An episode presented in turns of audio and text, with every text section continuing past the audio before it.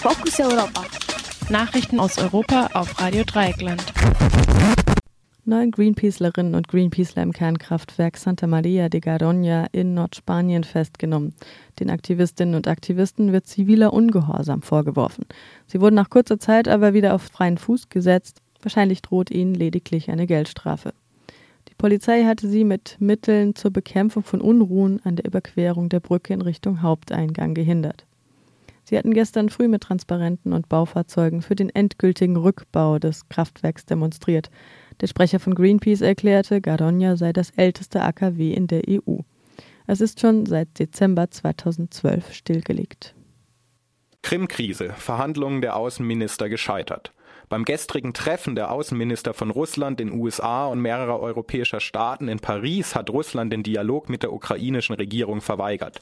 Der russische Außenminister Sergei Lavrov blieb bei der Position, die ukrainische Regierung nicht anzuerkennen und lehnte ein Treffen mit dem ukrainischen Außenminister Andrei Destschitscha ab.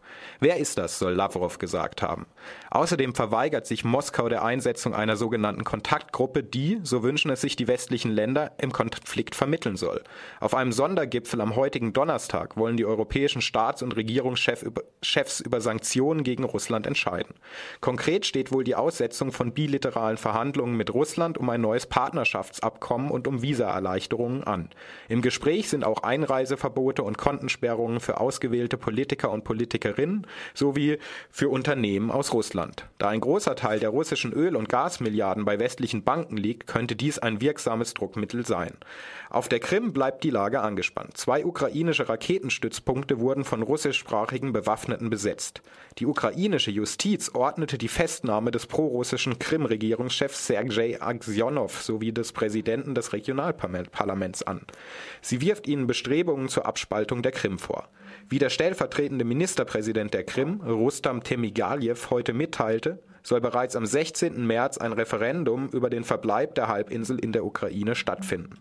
Der UN-Sondergesandte Robert Seri wurde kurz nach seiner Ankunft auf der Krim von einer Gruppe bewaffneter Männer bedroht.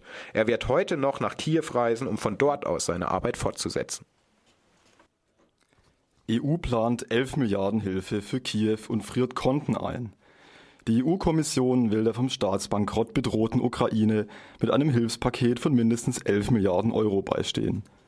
Dabei handelt es sich vor allem um Kredite, aber auch um Zuschüsse. Außerdem sagte Kommissionspräsident Barroso, die EU sei bereit, der Ukraine mit Gaslieferungen und vorgezogenen Handelserleichterungen zu helfen. Als Voraussetzung für das EU-Paket müsse die Ukraine ein Abkommen mit dem Internationalen Währungsfonds unterzeichnen. Die EU hat außerdem die Konten des früheren Präsidenten Janukowitsch sowie 17 weiterer führender PolitikerInnen der Ukraine gesperrt. Die EU macht die Betroffenen für die Veruntreuung oder Unterschlagung staatlicher Gelder oder für Menschenrechtsverletzungen verantwortlich. Namentlich für die zahlreichen Toten bei den Auseinandersetzungen zwischen Regierung und Opposition in Kiew. EVP kürt Spitzenkandidaten für EU-Wahl. Die Konservativen in Europa wollen bei ihrem Parteikongress in Dublin erstmals einen Spitzenkandidaten für die Europawahl küren.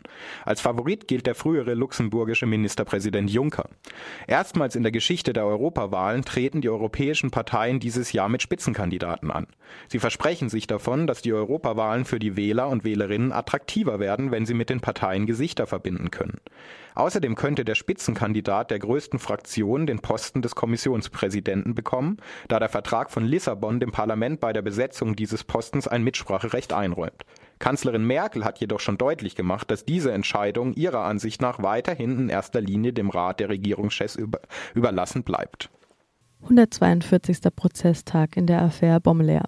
Am heutigen Donnerstag haben in der luxemburgischen Hauptstadt vier Zeugen vor Gericht ausgesagt. Letzte Woche musste sich zum ersten Mal in der Geschichte der Luxemburger Justiz auch die royale Familie rechtfertigen. Das Gericht lud Prinz Jean, den Bruder des Großherzogs Henri, vor.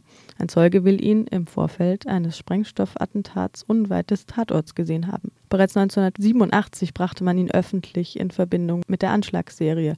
Seine Befragung jedoch, so der Einwand der Verteidigung, mache wohl kaum Sinn und dauerte daher nur kurz. Der Prinz leidet nämlich nach eigenen Angaben unter einer Amnesie aufgrund eines Autounfalls im Jahr 2000. An einem Attentat habe er nie teilgenommen, sagt er vor Gericht aus. Im Großherzogtum gab es von 1984 bis 86 Dutzende Sprengstoffattentate auf Hochspannungsleitungen, das Olympische Schwimmbad, das Auto eines Abgeordneten und einen Flughafen sowie auf mehrere Polizeistationen. Der Fall wurde im Februar 2013 neu aufgerollt. Mitglieder von rechtsradikalen Terrorgruppen und Nachrichtendienste aus dem In- und Ausland sowie die NATO-Geheimorganisation Stay Behind sollen in die Attentate verwickelt gewesen sein. Der Blogger und Mitbegründer der Luxemburger Piratenpartei Jerry Weyer im Gespräch mit Radio Z in Nürnberg. Besonders der italienische Arm der Stay Behind Truppe, auch noch Gladio genannt, hatte in den 80er Jahren Anschläge auf die Zivilbevölkerung verübt äh, unter anderem wird Gladio der Anschlag auf den Bahnhof in Bologna vorgeworfen. Das heißt, es gab einige Hinweise, dass Stay-Behind-Einheiten Anschläge verübt haben in Europa und äh, zum gleichen Zeitpunkt haben die Anschläge in Luxemburg stattgefunden.